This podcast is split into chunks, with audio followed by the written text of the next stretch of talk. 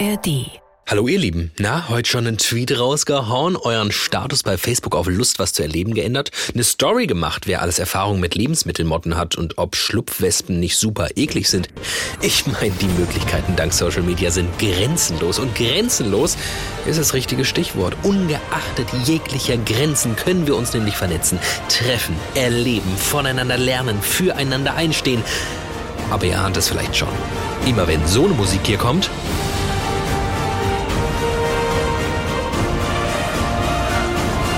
kurz danach so eine Musik.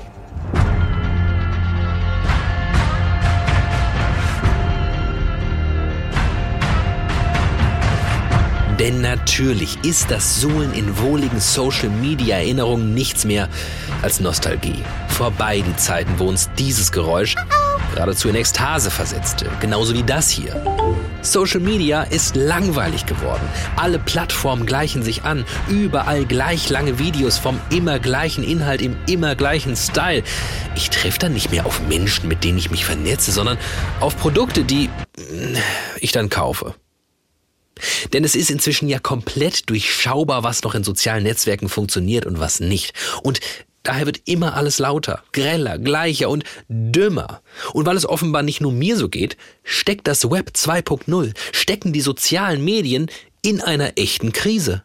Facebooks Mutterkonzern Meta hat im letzten Jahr den größten Verlust der US-Börsengeschichte hingelegt. Metas Umsätze gehen immer weiter zurück. Mehr als 20.000 MitarbeiterInnen werden deshalb entlassen. Bei Twitter sind auch Tausende vor die Tür gesetzt worden. Gut, das mag auch was mit einem wild gewordenen Milliardär in der Spitze zu tun haben. Aber ich sag mal so, wild gewordene Milliardäre sind für soziale Netzwerke heute das, was ihr für uns öffentlich-rechtliche Premium-Formate seid. Die, um die sich alles dreht. Nur, sie besetzen Social-Media-Plattformen, um noch weitere Milliarden daraus zu pressen und eben nicht, um uns miteinander zu vernetzen. Ja, ich weiß, es war eine geile Zeit. Ey, es tut mir leid, es ist vorbei. Es ist vorbei. Und ja, den Buchmarkt haben wir schon kaputt gepodcastet. Link in den Shownotes. Das Theater haben wir zugrunde moderiert. Link in den Shownotes. Homeoffice, True Crime, Trinkgeld, Haustiere, Scandi, fucking Navien haben wir für beendet erklärt. Uns ist quasi nichts heilig. Aber eben nur quasi. Wir treten an, Social Media zu retten. Und wir müssen uns beeilen. Denn dass es bald zu Ende geht, bestätigt uns eigentlich jeder unserer Gäste heute. Ja, Social Media ist kaputt, ist natürlich eine Hypothese. Äh, Ich glaube, da ist aber was dran. Die Plattformen haben sich selbst zerstört, indem sie viel zu sehr auf dieses Monetarisieren aus waren. Deshalb würde ich, glaube ich, sagen, ich würde mir nicht nochmal ein neues Netzwerk zulegen. Ich würde eher versuchen, die jetzigen noch mehr einzuschränken, ja. Aber wie retten wir jetzt dieses untergehende Schiff? Wir haben einen Plan. Wir bauen das Better Web, die Plattform, die keine Schwächen hat, die Plattform, die Social Media zu dem macht, was es sein sollte. Unsere digitale Heimat. Ich bin David Alf und das ist Studio Komplex.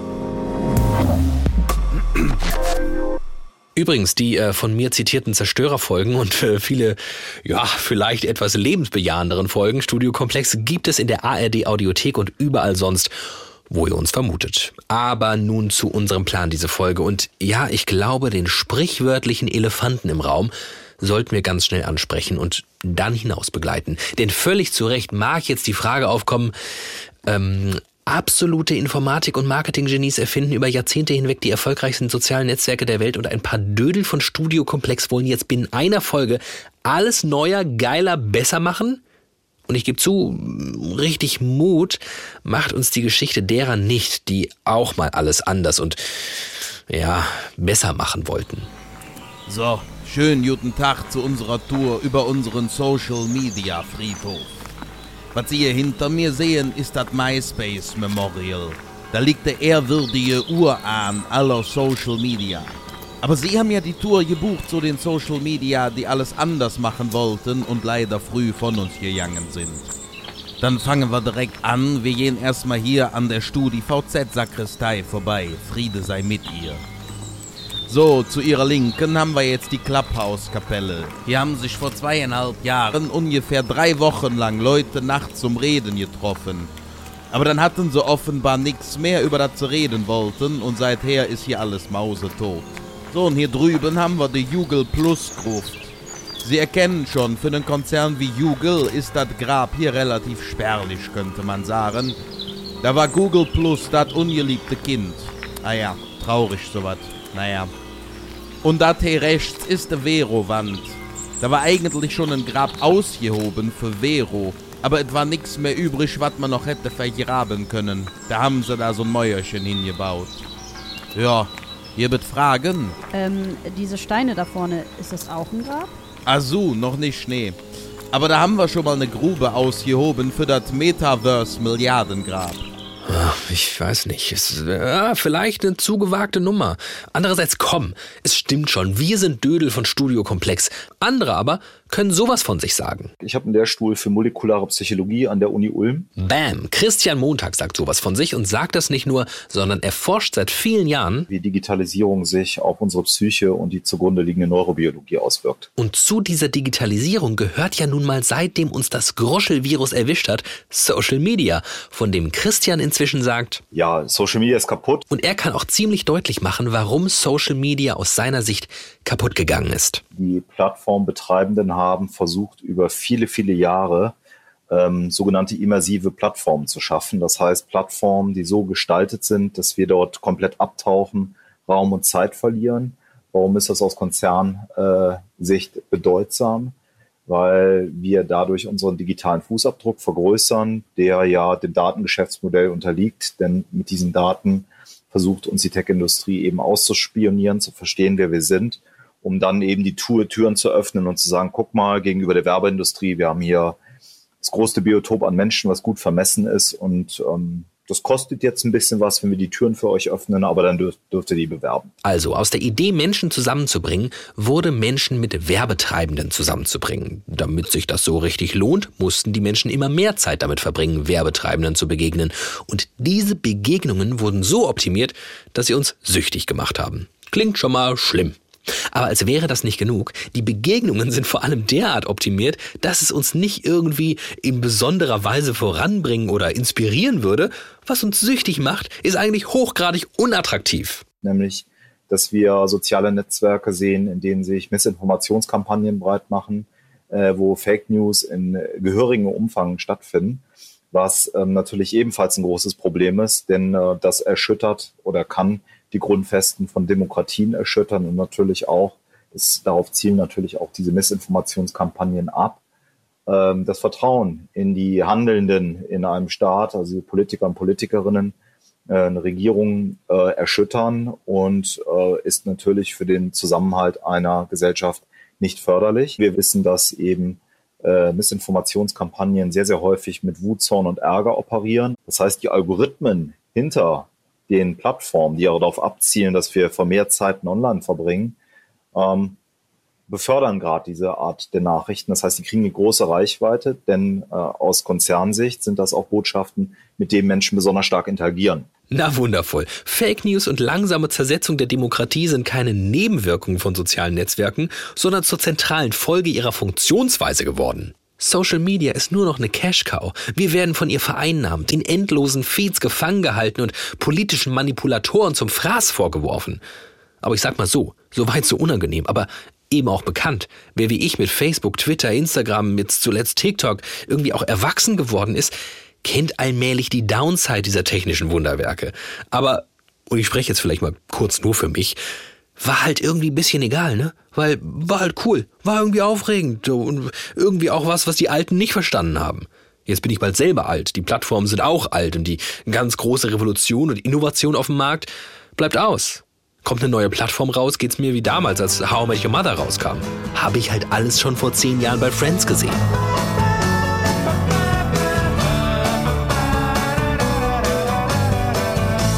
Die Plattformen sind nicht nur zunehmend gefährlich, sie lösen auch zunehmend nicht mehr das ein, wofür sie angetreten sind. Unsere Bedürfnisse als dopaminsüchtige Affen in Schuhen zu befriedigen. Aber genau da liegt dann vielleicht der Anfang für uns. Ich habe versprochen, dass wir Social Media retten wollen. Und wenn wir das wollen, müssen wir uns vielleicht von unserem Molekularpsychologen Christian mal erklären lassen, was wir den Menschen überhaupt da so bieten müssen. Hier bedienen wir uns eigentlich von den Theorien her mit einer sehr, sehr uralten Theorie äh, aus den 40ern des letzten Jahrhunderts, als die Frau Herzog sich die Frage gestellt hat, warum denn die Leute Radio hören. Und daraus ist so die Nutzen-Gratifikationstheorie entstanden, ähm, die, ähm, glaube ich, eine fundamentale Wahrheit beinhaltet, nämlich die besagt, dass jede Technologie, die auch in Zukunft eingeführt wird, wenn wir zwar jetzt eine tolle Idee haben und sagen, wir wollen irgendwie ein neues Produkt anführen, dann sollte man sich überlegen, äh, welche Grundbedürfnisse des Menschen dadurch befriedigt werden. Nämlich die Idee ist immer, wenn Technologie nicht ein Grundbedürfnis befriedigt, dann wird es wahrscheinlich nicht erfolgreich. Alles klar, erfolgreich wollen wir natürlich sein. Also was sind das für Grundbedürfnisse, die wir stillen müssen? Mir scheinen drei besonders wichtig zu sein. Das ist nämlich einmal die ähm, soziale Form der Gratifikation. Das heißt, ähm, wir können unser Grundbedürfnis, wir sind jetzt als Säugetiere zutiefst soziale Kreaturen. Ähm, und wir können eben über soziale Netzwerke, auch wenn nicht alles sozial ist, was dort passiert, sondern teilweise asozial, aber vom Grundgedanken her unser Grundbedürfnis äh, nach sozialen Interaktionen online auf diesen Plattformen befriedigen. Das zweite Grundbedürfnis, das ist relativ simpel, das ist die hedonische Form der Gratifikation. Das Ganze macht Spaß, erklärt vom irgendwelche Katzenvideos viral gehen. Und dann haben wir ähm, eine dritte Form, das ist die utilitäre Form der Gratifikation, nämlich dass ich Belohnung dadurch empfinde, dass mich Social Media eben enabled, also mich mir ermöglicht, zum Beispiel mich self zu promoten, äh, im beruflichen Leben stattzufinden. Das ist, da ist auch diese ganze Sparte der Influencer und InfluencerInnen entstanden. Ähm, das heißt, ein Werkzeug, mit dem ich natürlich auch Meinungen beeinflussen kann, so, und das, das ist dieser Werkzeugcharakter, der natürlich dann auch im Vordergrund steht. Top. Wir schreiben mit, Interaktion, Spaß, Nutzen. Das müssen wir den Leuten bieten. Spannend also, am Anfang eines sozialen Netzwerks steht nicht zuvor das, das Geschäftsmodell. Na, dann reduzieren wir es einfach auf die ganz basalen Kernaspekte.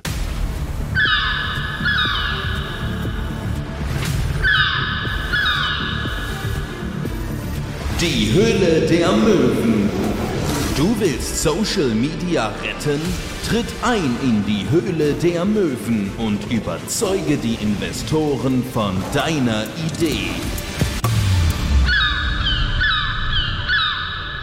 Ich bin Buddy und will in Social ganz viele Leute treffen. Ich bin Funny und will einfach Spaß. Ich bin Benny und will Benefit. Wir checken. Knallhart. Eure Social Media Ideen. Ja, das trifft sich gut.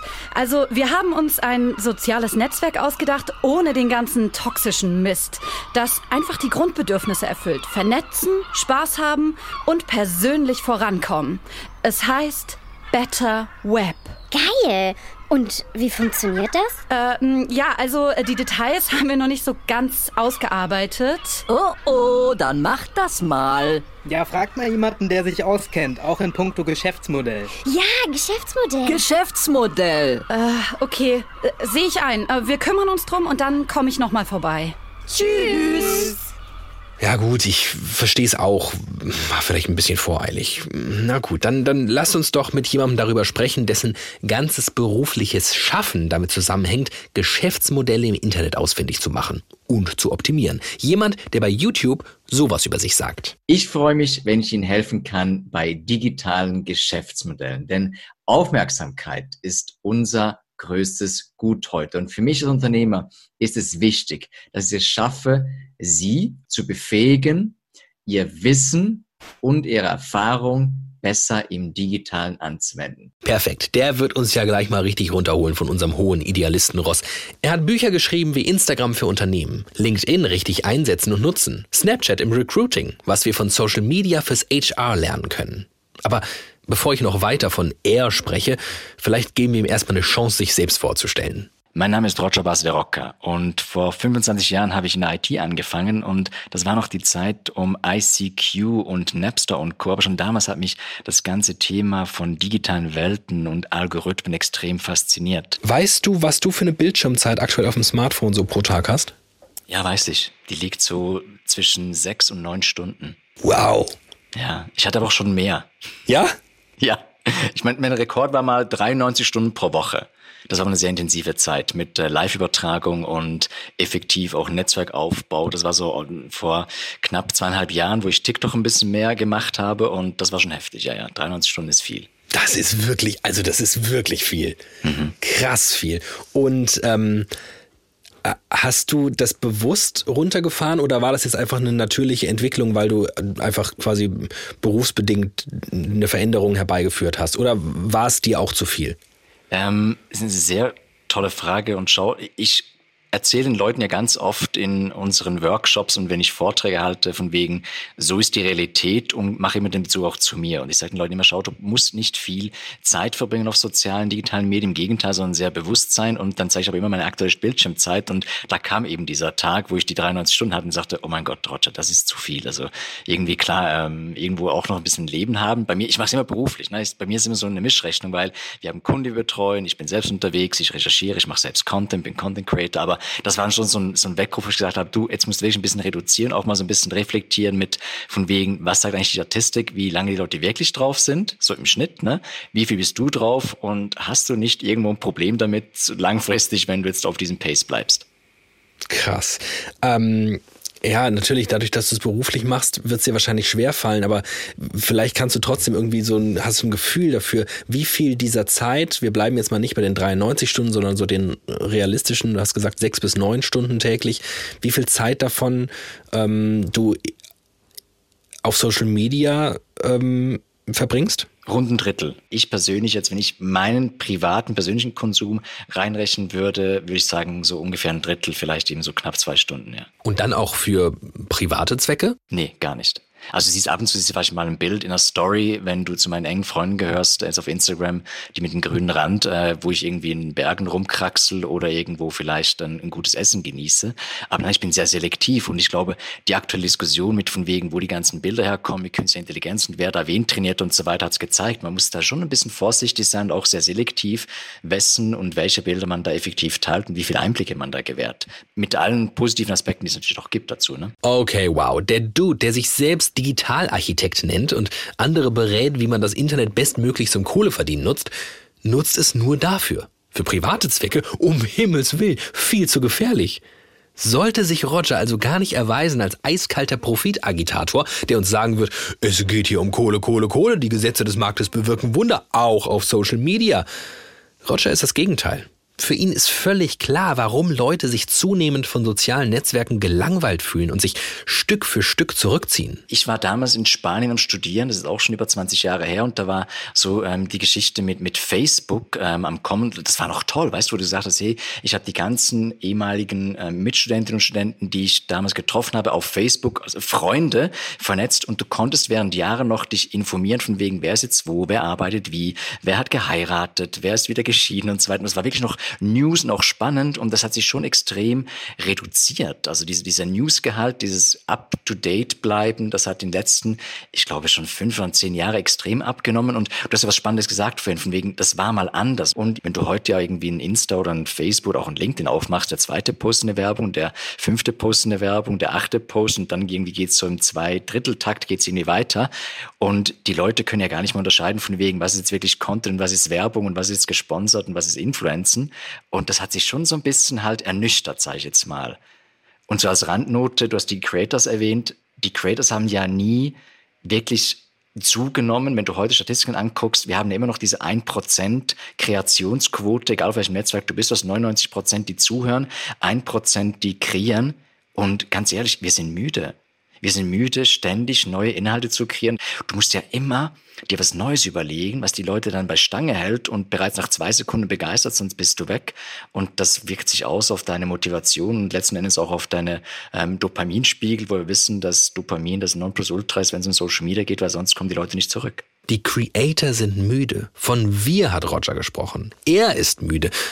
Na, willkommen im Club. Aber das bedeutet doch, was Roger gleich disruptiv nennen wird, oder? Nur, dass diesmal kein neues Netzwerk kommt und äh, das dann irgendwie umher disruptet, sondern dass sich Social Media als Ganzes abschafft. Es passiert was extrem Spannendes, nämlich es passiert etwas im Ursprung und ich bin ja zum Glück nicht nur auf Social Media fokussiert und spezialisiert. Wir bauen digitale Welten, digitale Geschäftsmodelle. Das ist unser Modell, ähm, wo wir unterwegs sind, wo ich auch seit zehn Jahren ähm, Vorträge und, und Bücher schreibe und darüber. Aber ähm, Social Media war und ist immer nur ein Bestandteil im Rahmen dessen, wie die Leute miteinander interagieren. Früher war es über Foren, äh, oder auch Weblogs, äh, wo du Blogs hattest und du hattest Kommentarfunktion und dann kamen die ganzen Foren offen und geschlossen und dann plötzlich kamen die ganzen Messenger, dann war es ein bisschen dynamischer und mobiler und dann kamen die sozialen Netzwerke und das hat sich ja immer noch verlagert. Also das Medium hat sich verändert und während die ersten Schritte halt sehr disruptiv waren, von ich sage jetzt mal einer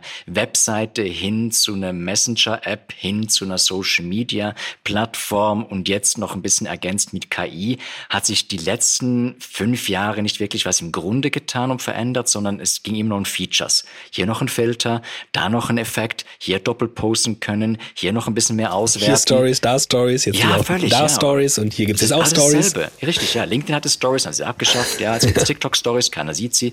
Ähm, du hast YouTube Shorts, dann gibt's äh, Reels und verstehe mich richtig, ich, ich bin Fan, ich bin Fan von digitalen Welten, wie die Menschen zusammenkommen können. Wir sehen ja auch sehr positive Beispiele von Creators, die in Südamerika ganze Kinderheime ähm, sanieren oder Menschen aus der Armut und Arbeitslosigkeit wieder ins richtige Leben zurück katapultieren können wegen der Macht, die sie haben. Und das, das sind alles tolle, tolle Effekte, aber das sind ja nur die ein Prozent der Leute, die kreieren. Und ich glaube, wir müssen uns, um auf eine Frage zurückzukommen, wirklich mal überlegen, von wegen, wollen wir solche Netzwerke wirklich kommerzialisiert haben?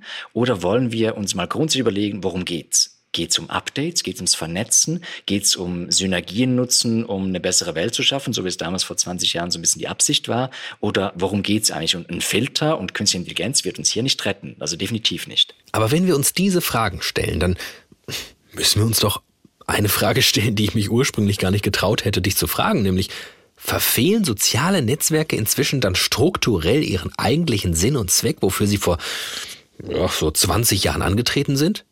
Wofür sie lieben gelernt haben? Da gebe ich dir recht.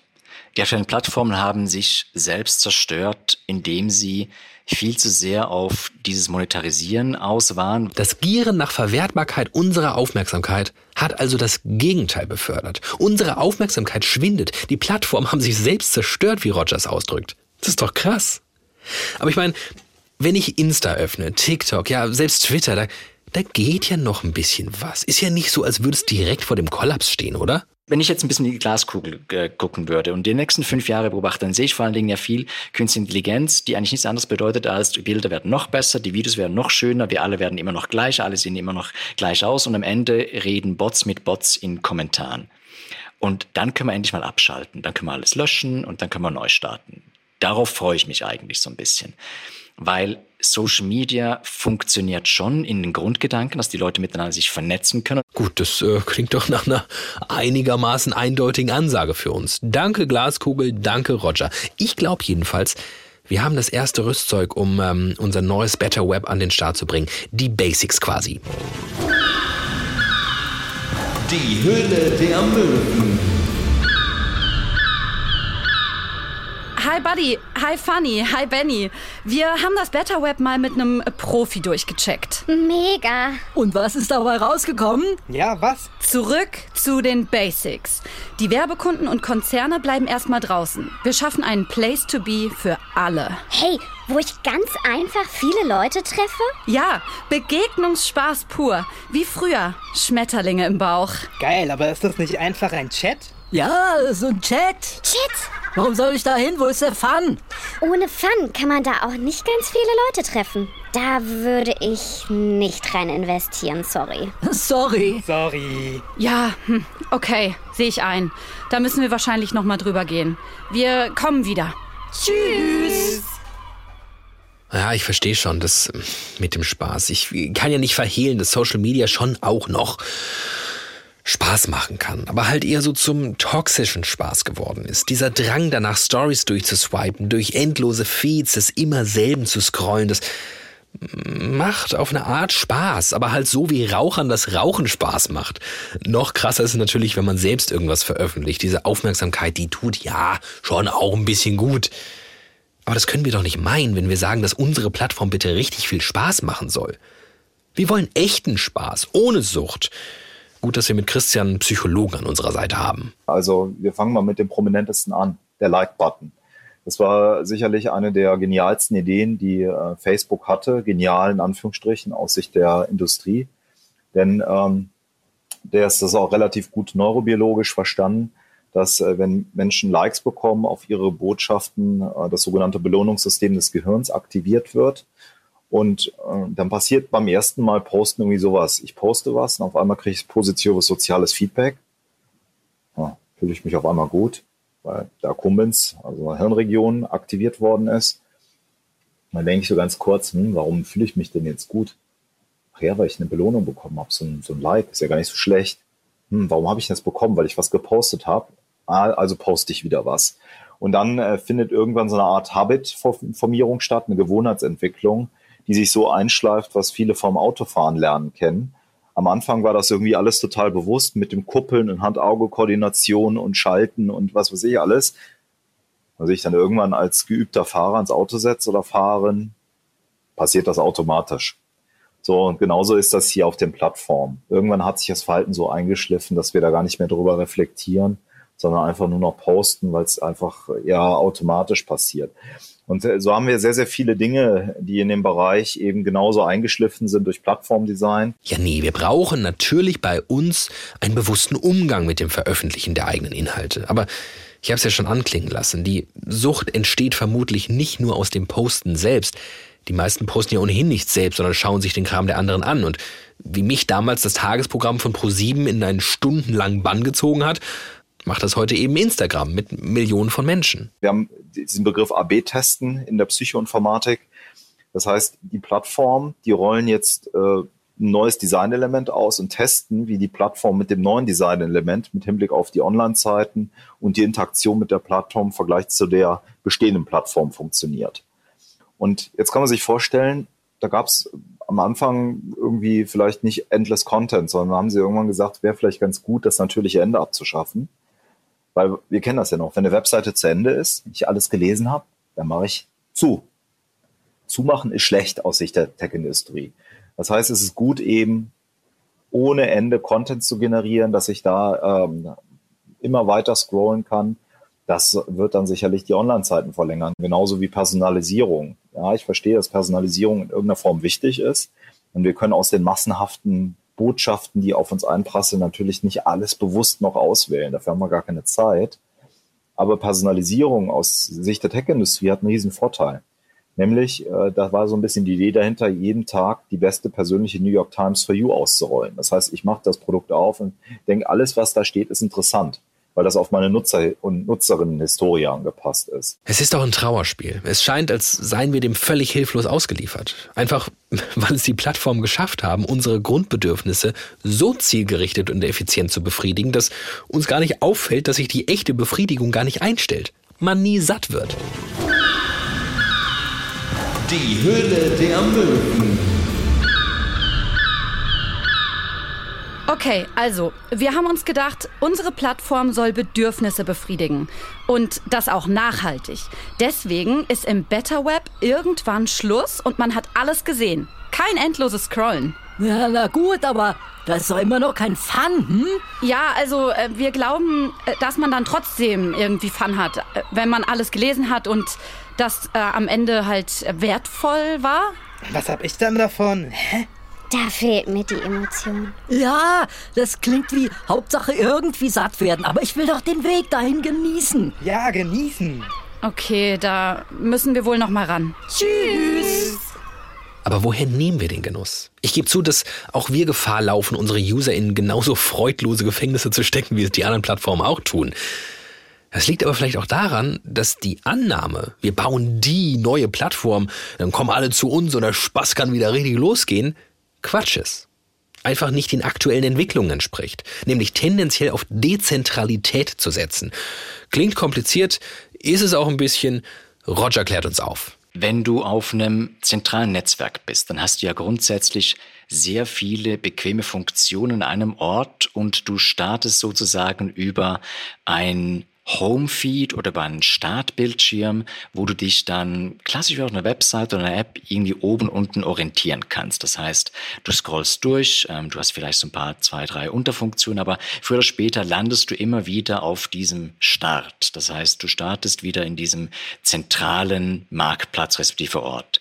Bei einem dezentralen Netzwerk, wie beispielsweise jetzt Mastodon oder wenn du auch Discord als Beispiel nimmst, da wählst du dich ein in verschiedene Themen oder Kanäle, sogenannte Channels, wo du dann direkt mitdiskutierst, respektive auch nur zuhörst. Und wenn du wechseln willst, dann musst du aber aktiv auch dich da raus, respektive ins andere wieder einwählen. Das heißt, du hast dann nicht diese Bequemlichkeit, wo du immer wieder so ein bisschen zurückkommst auf das, was ursprünglich war. Und du hast auch nicht diese, ich sage jetzt mal, diesen Exhibitionismus von gewissen zentralen Netzwerken, die sagt, gib mit diesen Profilen, sondern du bist Teilnehmerin, Teilnehmer von einem Gespräch und du kannst so lange Mäuschen sein, wie du willst, weil du musst dich auch nicht groß identifizieren.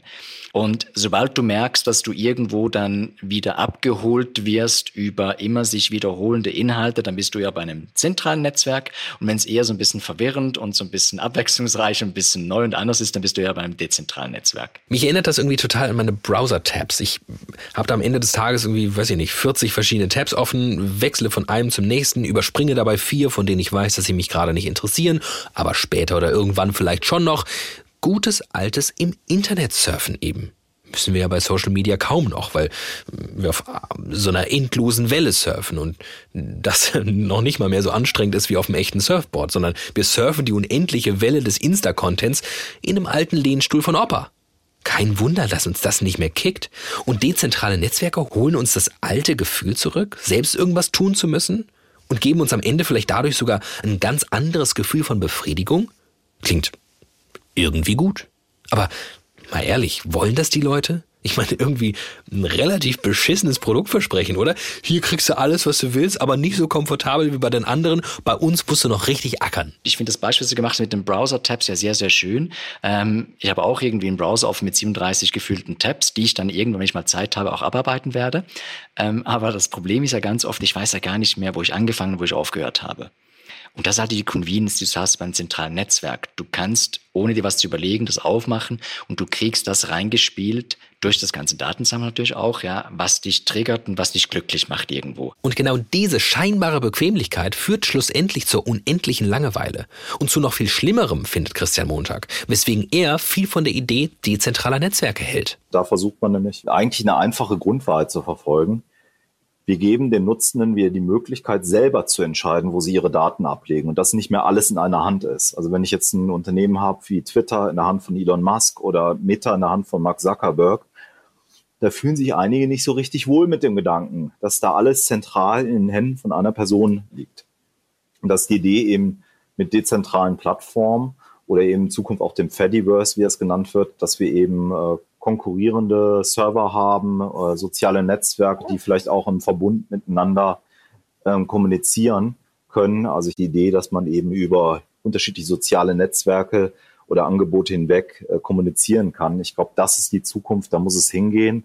Ähm, wenn wir hier wieder mehr Wettbewerb haben, dann wird es, glaube ich, auch besser, was wir gerade mit dem Blick auf die Schattenseiten der sozialen Netzwerke sehen. Die Höhle der Möwen.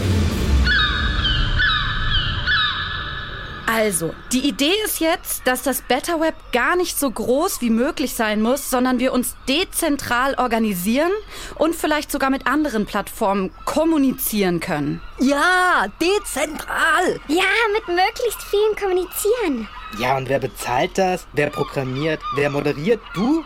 Wir brauchen Leute und Leute kosten Geld. Geld. Ja, Geld. Ja, guter Punkt. Ähm, ich komme später nochmal wieder. Tschüss. Ja gut, also der Eindruck stellt sich ja ohnehin schon länger ein.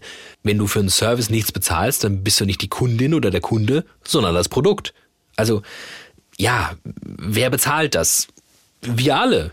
Oder Christian? Und dann kommen wir, glaube ich, zu einer äh, zentralen Debatte, nämlich mal drüber nachzudenken, was die sozialen Medien eigentlich oder Netzwerke im Kern sind. Und ähm, wenn das Kommunikationsplattformen sind, mit denen wir uns vernetzen, mit denen wir soziales Kapital aufbauen wollen, die uns äh, ja einen zentralen Bestandteil unserer Gesellschaften einnehmen, dann argumentiere ich damit, dass man erstens überlegen müsste, gehören die überhaupt in die Hand von Privatunternehmen oder ist das nicht ein öffentliches Gut? Dann reden wir auf einmal über was ganz anderes, nämlich dann reden wir über ähm, Plattformen, die in der öffentlichen Hand vielleicht sein müssten. Äh, jetzt weiß ich, dass das vielleicht aktuell nicht besonders populär ist, gerade wenn man auch über die Verwendung von GZ-Beiträgen nachdenkt, wie das so in der Vergangenheit teilweise gelaufen ist.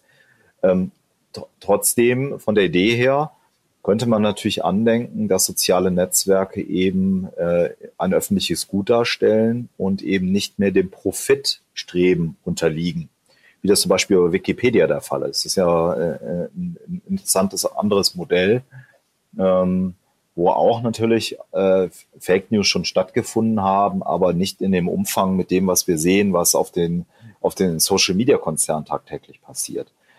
Ähm, das würde aber bedeuten, dass wir sie ganz anders finanzieren müssen. Das heißt, wir müssten eine Abkehr des Datengeschäftsmodells vollziehen. Ich glaube, das ist schon mal der fundamental wichtigste Gedanke, wenn wir gesunde Plattformen sehen wollen.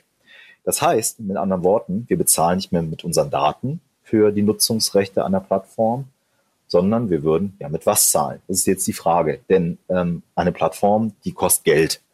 Serverfarm, die Energiekosten explodieren, wie wir alle wissen. Wir brauchen Content-Moderation, damit äh, auch in Zukunft natürlich äh, vieles, was da nicht hingehört, rausgefischt wird. Und leider schafft die KI noch nicht alles an der Stelle. Das heißt, das kostet alles Geld. Und da gibt's ITler dahinter und Computer Scientists und, und, und. Wer zahlt die Zeche? So, am Ende des Tages werden wir dafür bezahlen müssen. Äh, das ist die Alternative. Wir werden einen Beitrag dafür bezahlen. Das kann der Rundfunkbeitrag sein, das kann ein Abo-Modell sein. Und nochmal nicht falsch verstehen, wir zahlen nicht Geld für das, was wir aktuell sehen. Nicht für diese Plattform. Die sehen anders aus, diese Plattform. Die werden anders designt sein. Die werden es nämlich nicht darauf ab abzielen, dass eben durch Systemdesign Online-Zeiten verlängert werden. Die Höhle der Möwen. Ähm, ja, also neue Idee. Bezahlen tun das wir alle. Also so wie öffentlich-rechtlichen Rundfunk oder so. Ja, alle zahlen. Da bin ich dabei. Ja, alle zahlen. Äh, aber ihr könnt doch nicht 2023 was im Internet machen und komplett KI ignorieren. Ich will künstliche Intelligenz. Ja, künstliche Intelligenz. Ähm, ach, ja, ich äh, gehe dann mal wieder. Tschüss. Ja gut, äh, das äh, ist natürlich wirklich ein Punkt. Ich bin ganz ehrlich, künstliche Intelligenz wurde dank ChatGPT und Co. für mich irgendwie greifbarer. Wirklich verstanden habe ich die meisten Folgen und Prognosen aber noch nicht komplett. Dadurch, dass KI aber ziemlich sicher Einfluss nehmen wird auf unser digitales Miteinander, ja, jetzt wahrscheinlich schon tut, sollten wir wohl wen finden, der uns beim Programmieren unseres Better Webs unterstützt. Mein Name ist Tobias Kraft. Ich bin Doktorand am Algorithm Accountability Lab der RPTU Kaiserslautern und forsche an der Fragestellung, wie wir als Gesellschaft große Softwaresysteme wie die Suche von Google oder die Algorithmen hinter Social Media als Blackbox analysieren können, also ohne in den eigentlichen Code bei den Betreibern hineinzuschauen. Denn was ja klar ist, irgendwie müssen wir gewährleisten, dass Algorithmen und KI unter Kontrolle bleiben. Dafür brauchen wir Einsicht in ihre Funktionsweisen. Von zentralen Plattformen gibt es die so gut wie gar nicht. Also haben Tobias und seine Kollegen ein Experiment gestartet. Wir hatten eine Studie mit dem Rhein-Neckar-Fernsehen, bei dem wir dankenswerterweise sehr viel Einsichten bekommen haben in ihren großen Social-Media-Account. Ähm, und mit folgender Frage. Wir sehen, äh, dass laut Rundfunkstaatsvertrag dieses Nachrichtenhaus einen neutralen Medienmix ausspielen muss. Und auf Social Media kam was an?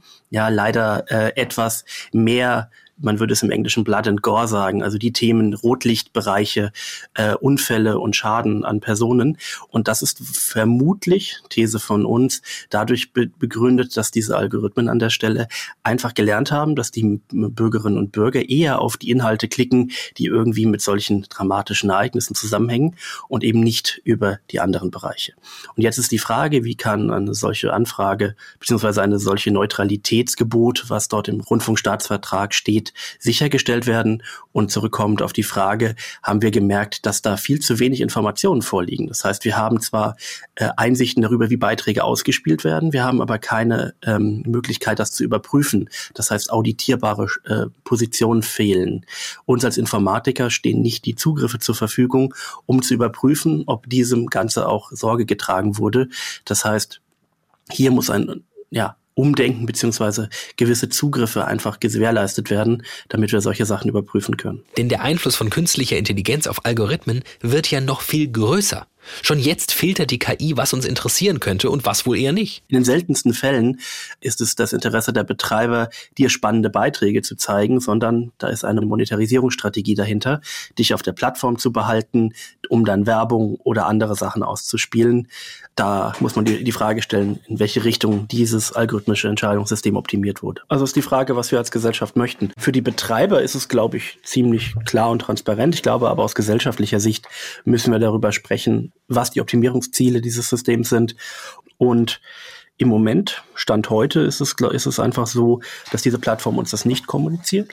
Und wenn wir das von außen bewerten möchten, wir natürlich dann sagen, dass wir hier gewisse äh, Überprüfungen nicht fahren können und damit nicht bewerten können, ob das Ganze gemeinwohlorientiert oder ja, gestaltet ist. Und wahrscheinlich ist es das in ganz vielen Fällen aktuell nicht. Aber gut, das wollen wir ja besser machen. Die Höhle der Möwen. Natürlich setzen wir im Better Web auf KI, aber besser als alle anderen. Unsere KI ist transparent, unsere KI ist kontrollierbar und wir setzen sie im Sinne der Nutzerinnen ein, nicht im Sinne der Werbeindustrie. Ja, im Sinne der Menschen. Transparenz, ja! Aber wofür soll ich denn da Zeit verbringen? Was hab ich denn davon? Wieso soll ich nicht alles abschalten? Äh, ja, äh, abschalten. Abschalten. Oh oh, das wird ein Problem. Abschalten. Abschalten. Abschalten. Abschalten. Abschalten. Abschalten. Ich bin die Linda Meixner, komme aus dem schönen Montafon und bin Gründerin des Offline-Institut und Doktorandin und ähm, versuche ähm, ja auf wissenschaftlicher Basis Lösungen für eine digitale Balance zu finden und setze mich ein für den smarten Umgang mit smarten Geräten. Und vielleicht denkt ihr jetzt, Ja, gut. Jetzt karte hier eine Social-Media-Hasserin an, die euch sagen wird, dass das eh alles von Grund auf böse ist. aber was Linda in ihrer Vorstellung geflissentlich unterschlagen hat, neben ihrer Forschung rund um wie hilft uns offline sein, ist sie Influencerin, hat bei Insta 125.000 Abonnenten. Gut, den Influencerinnen-Job, den hatte sie schon vor ihrem wissenschaftlichen Interesse, aber der hat quasi das wissenschaftliche Interesse beflügelt. Also in das ganze, in diesen ganzen Job als Content Creatorin, äh, ich mache das nach wie vor gerne, aber ich bin da wirklich so reingeraten. Man wächst dann, es ist eigentlich niemand da, wo einem zur Seite steht oder ihm hilft und einen warmt und sagt, was da mit einem so passiert. Also man lernt sich eigentlich alles selber, ist ja noch ein relativ neues Berufsbild. Und äh, dann wurde mein Instagram-Account tatsächlich immer größer, weil einige Posts viral gingen. Und so wie es auch heute noch funktioniert. Und ich stand mittendrin im Beruf der Content Creatorin und habe dann im gleichen Zuge irgendwann gemerkt, ja, das macht irgendwas mit mir. Das macht mit mir was als Mensch, das macht was mit meiner Gesundheit. Ich hatte dann zu dieser Zeit fast 60 Stunden Bildschirmzeit, was, wenn man ausrechnet, acht, neun Stunden am Tag, aber halt mit dem Smartphone, also einfach die Arbeitszeit. Und ich sage immer, in der Zeit war einfach oder dann das Smartphone, ähm, ja, meine, meine Hirnverlängerung, weil ich halt alles über das Smartphone abgehandelt habe. Also Mails, Office und unter anderem natürlich Texten, Schneiden, Fotos bearbeiten und Content kreieren. Und mit dieser Bildschirmzeit kann man sich vorstellen, bei 60 Stunden bleibt nicht mehr so viel Lebenszeit an sich übrig oder die Zeit, wo man noch mitschneidet, um sich herum, sage ich mal. Und dann kam es zum Thema meiner Masterarbeit. Ich habe Kommunikationsdesign in Konstanz studiert und ich weiß noch, damals habe ich mit meiner Professorin, der Judith Chrisaber, darüber geredet, was ist das Thema. Und dann habe ich gesagt, ich will wissen, wer bin ich als Mensch, wieder einmal ohne diesen kleinen viereckigen Gerät und dem Smartphone. Also nicht nur ohne Social Media, sondern was macht's mit mir als Mensch und wie geht's mir da dabei? und habe dann für 66 Tage auf mein Smartphone verzichtet. In der Zeit hat der kleines Nokia-Handy, ähm, das noch SMS konnte und anrufen, war technische Katastrophe, habe mich in dem Sinne auch sozial isoliert. Aber das war bis heute ja die beste Entscheidung meines Lebens und ein Prozess, der eigentlich damals angefangen hat und bis heute ähm, ja, zu meinem Leben beiträgt, kann man sagen. Und weil es ihr so gut getan hat, will sie nun herausfinden, ob das auch anderen so geht. Ich habe in der Zeit dann während, äh, also während dieser Offline-Zeit wegen den 66 Tage ohne Smartphone realisiert, auch was das gesellschaftlich mit uns macht. Und seitdem beschäftige ich mich auch wissenschaftlich damit. War. Und dieses Glück, was ich selber gespürt habe in der Zeit, wieder mich selber neu zu entdecken und alles um mich herum, also zum Beispiel die Sinne werden intensiver, mein Schlaf wurde besser und gleichzeitig zu sehen, was gesellschaftlich passiert, war damals schon die Vision, ein Offline-Institut zu gründen, das sich genau mit diesen Themen beschäftigt. Und auf diesem Weg, mittlerweile bin ich Doktorandin, weil ich habe mit der Lösungssuche nach Lösungen nicht aufgehört und ähm, habe das Offline-Institut gegründet und das erste Projekt Oktober war jetzt letzten Oktober. Da haben wir 150 Teilnehmer gehabt, die einen Monat mit mir offline gegangen sind und 50 haben wir betreut in der Wissenschaft. Das heißt, wir haben uns auch angeschaut anhand von Herzraten, Variabilitätsmessungen, was macht's mit dem Körper, wenn ich so lange auf Social Media mal verzichte. Und tatsächlich sitze ich gerade an der Datenauswertung der Daten und das ist eigentlich fantastisch, was passiert. Also das ist eigentlich für alle Beteiligten oder war das eine fantastische Zeit, das zu erkennen. Und da ist so viel Positives passiert, dass ich gestern so ein bisschen ein Fazit für mich gezogen habe, dass das, was das Positive, was bleibt von den Apps, Apps ist ja dieser einfache Informationsfluss und Kommunikationsaustausch. Aber ich stelle in Frage, ob der auch funktionieren würde ohne den Dopaminkicks und dann aber eben nicht mehr so lebensschluckend ist. Also was ich damit sagen möchte, ist, können diese Apps auch funktionieren, wie sie damals funktioniert haben, für das, was sie, an das, was sie eigentlich gedacht waren, zum Austausch mit Freunden und zum, äh, zur leichten Kommunikation, aber nicht so, dass sie uns verhaltensabhängig machen.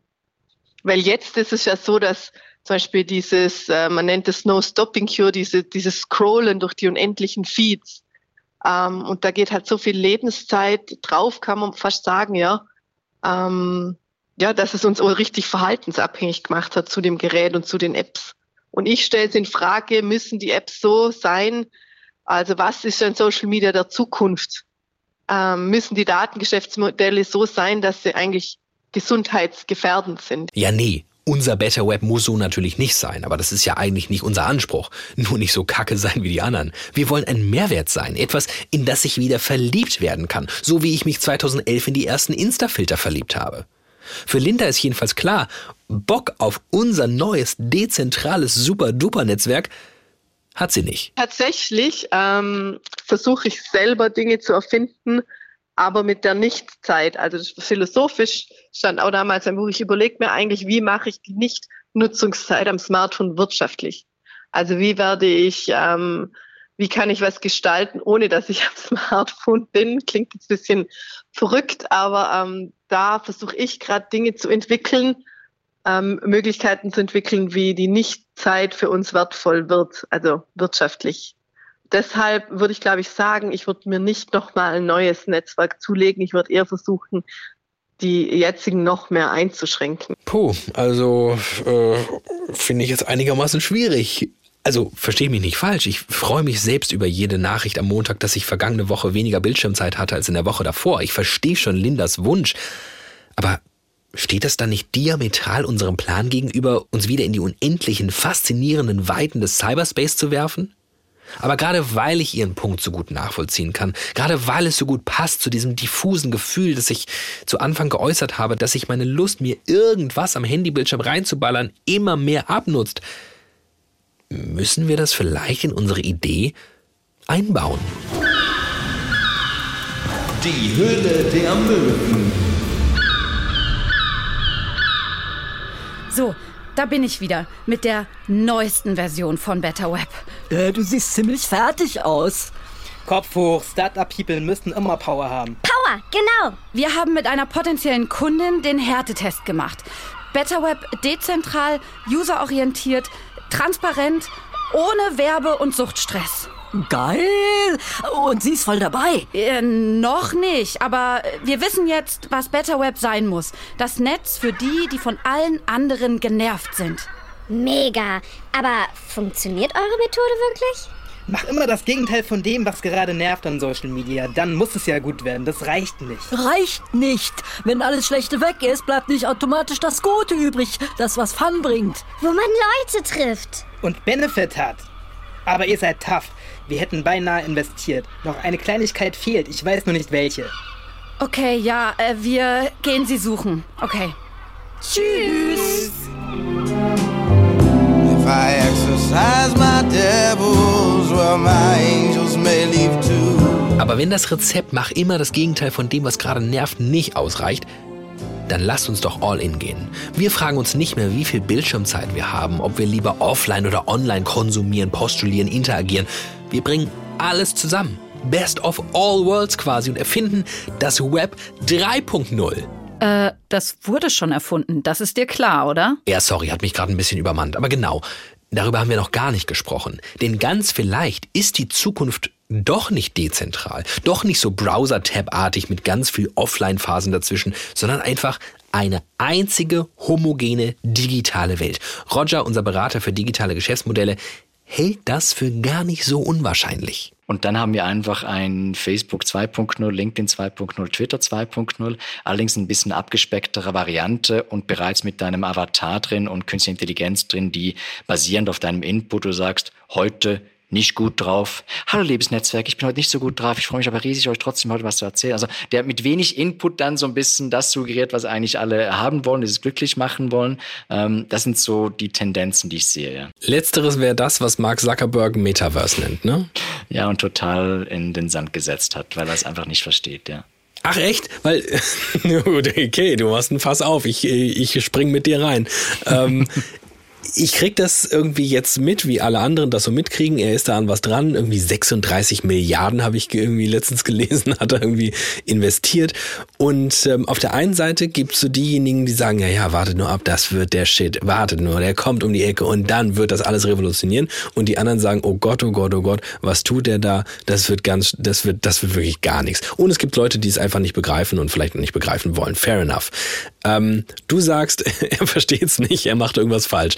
Was überhaupt? Also was, was hat der vor und wie bewertest du das? Mark Zuckerberg hat ja die Vision gehabt, dass wir uns alle zukünftig Vielleicht erinnern sich die einen oder anderen noch an dieses Second Life-Szenario, wo du eigentlich einen, einen, digitalen Zwilling hattest in einem sehr hyperrealistischen 3D-virtuellen Raum. Das Problem, was er hatte, war einerseits, dass er viel zu früh die ganzen Brands und die ganzen Firmen eingeladen hatte und praktisch du bist in eine Metaverse-Welt eingetaucht, da waren alle schon da, also von H&M über Gucci bis hin zu Apple, alle waren schon da und du läufst nicht in ein Einkaufszentrum rein, was eigentlich nur so ein bisschen eine 3D-Welt ist von deinem äh, Social-Media-Feed und das ist einfach nicht spannend soziale Netzwerke, die funktioniert haben, haben gut funktioniert, weil sie eben nicht von Anfang auf Kommerzialisierung gesetzt haben, sondern auf Content. Und das hat Mark Zuckerberg völlig nicht verstanden, weil er von Anfang an das Ding kommerzialisieren wollte. Und dann hatte er das Problem, dass halt die Technik dahinter, ich weiß nicht, ob du mal die Avatare gesehen hast, die sehen ja also mehr schlecht als recht aus, keine richtigen Beine, Hände irgendwo links und rechts vom Kopf und so weiter. Da sehen ja die ganzen Teams-Avatare und die ganzen Zoom-Avatare, die du jetzt haben kannst mit KI, noch sexier aus. Aber ich glaube nicht, dass es das, was die Leute wollen. Sie wollen eine Art immersive, also so ein vollumfängliches Universum, wenn es ums Gamen geht. Also wenn du, wenn du in, in Welten reingehst, also meinetwegen von ähm, Zelda und ähm, GTA und GTA, ja, wo du ja. wirklich so, da kannst du eintauchen, das ist geil. Aber dann weißt du auch, ich bin in einer, ich bin in einer Welt drin, ja. Ich will aber nicht an einem virtuellen Tisch sitzen, nicht wissend, ob jetzt mein Gegenüber Hosen anhat oder nicht, ähm, weil es beschäftigt mich in dem Moment, ja, ähm, und ob die Person wirklich echt oder nicht echt, sondern was ich mir vorstellen könnte, was viel besser gewesen wäre, so ein Metaverse wäre eine Augmented Reality, wo ich zwar immer noch in meinem Raum bin, ich spüre den und sehe den auch metaphysisch, aber ich habe Zusatzfunktionen. Ich habe meinetwegen einen Bildschirm vor mir, den ich nutzen kann. Ich kann ähm, auf eine KI zugreifen, die mir Fragen beantwortet, die aber ähm, eine Kombination ist aus Amazon Alexa, Googles HomePod und ChatGPT. Und es macht mich besser, produktiver, aber ich bin immer noch physisch hier. Und ich muss mich nicht irgendwie einwählen und die ganzen Ressourcen werden schon irgendwie aufgebraucht. Kaum bin ich irgendwo ähm, mal irgendwie mich am bewegen und ich muss einen Kreis um mich rumziehen, damit ich gegen die Wand laufe. Das ist alles viel zu, viel zu Sci-Fi. Also dieses Metaverse, so wie es konstruiert wurde, war von Anfang an einfach viel zu groß und völlig falsch am, am User vorbeigedacht. Verrückt, oder? Da schließt sich nämlich der Kreis. Es ist eben am User vorbeigedacht, sofort in Geschäftsmodellen zu denken. Denkst du so aber nicht, dann stehst du da, wo wir zuletzt in der Höhle der Möwen standen und merkst, will das überhaupt noch irgendwer? Wo ist das echte Bedürfnis? Und liegt es nicht wirklich vielleicht zunehmend abseits solcher digitaler Räume? Macht es dann vielleicht also einfach gar keinen Sinn, Social Media zu retten? Das nächste Netzwerk, ob zentral oder dezentral zu erfinden? Denn dieses Szenario, das Roger für wahrscheinlich hält, das Web 3.0, in dem einfach alles aufgeht, wo die KI weitestgehend die Content Creation übernimmt, von uns nur noch mit kurzen Aufforderungen angeregt werden muss, das wird uns doch nie und nimmer das Bedürfnis nach echter Vernetzung, nach echtem Austausch mit echten Menschen geben. Das Problem ist einfach, keiner weiß so recht, wie sich das Internet entwickeln wird. Dafür passiert gerade viel zu viel parallel. Und nicht allen geht so wie mir und sie verlieren zunehmend das Interesse, denn viele haben einfach monetäre Interessen, die die Veränderung gerade massiv beschleunigen. Und ganz vielleicht liegt darin so ein bisschen der Schlüssel. Wir werden am Ende dieser Folge nicht sagen können, was nach Social Media kommt.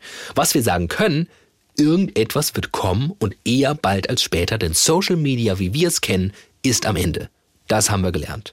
Aber egal, wohin es sich entwickelt, wir sollten uns vermutlich fragen, wer diese Entwicklung vorantreibt und wie kontrolliert oder unkontrolliert wir sie das tun lassen wollen. Tobias, der Informatiker, der sich um die Zukunft von KI und Algorithmen kümmert, fasst es so zusammen. Stakeholder-Beteiligung. Ich glaube, wir, wenn wir das irgendwie gestalten wollen, müssen wir als Gesellschaft darüber nachdenken, wer ist beteiligt und wie integrieren wir diese Perspektiven in diesen Gestaltungsprozess, so wir denn einen Gestaltungsprozess haben, in dem wir mitwirken dürfen. Wir hatten das mal, also es gab mal Ambitionen, dass wir äh, das Thema Social Media über die Landesmedienanstalten in der Gestaltung sehen, weil sie ja so eine Plattformregulierungsgedanken hatten. Und da wurde darüber nachgedacht, welche Personen wir in diesen Gestaltungsprozess mit einbinden. Und ja, das klingt alles wieder sehr komplex und langwierig und bürokratisch. Dabei wollten wir doch einfach nur Good Old Social Media neu erfinden. Sorry. Vielleicht müssen wir auf eine Art uns neu erfinden. So wie es Linda getan hat. Ich sage immer, es geht ja nicht um das Entweder-Oder, sondern das sowohl als auch, so wie ich es auch jetzt betreibe.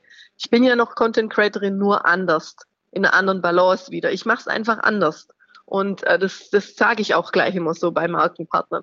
Und gleich glaube ich einfach, wir können auch jetzt schon, vielleicht braucht es gar nichts Neues, sondern wenn ich reflektierter bin schon in meinem Konsum, wenn ich schon weiß, was sind Interventionen, was kann ich tun, damit ich nicht in diese Dinge verfalle, in dieses ewige Scrollen, in diese tausende Tanzvideos noch auf TikTok, ähm, dann kann ich schon ganz sehr viel tun. Also ich gehe mal davon aus, was kann ich selbst bei mir ansetzen und tun?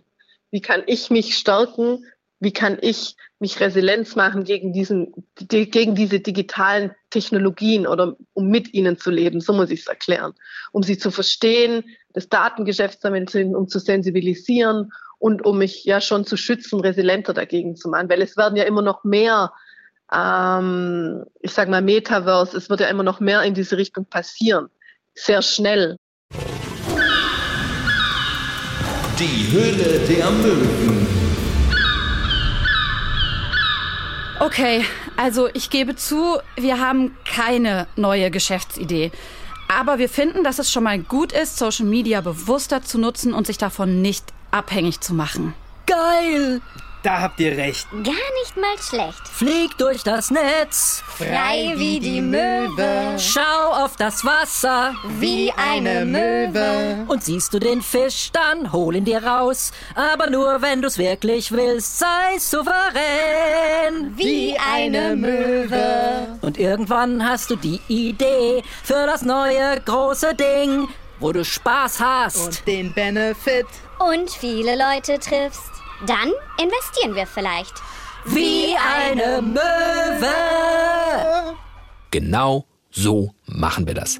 Das war Studio Komplex für diese Woche. Aber halt, ihr wolltet doch gerade wieder Insta, TikTok oder sonst was öffnen. Halt!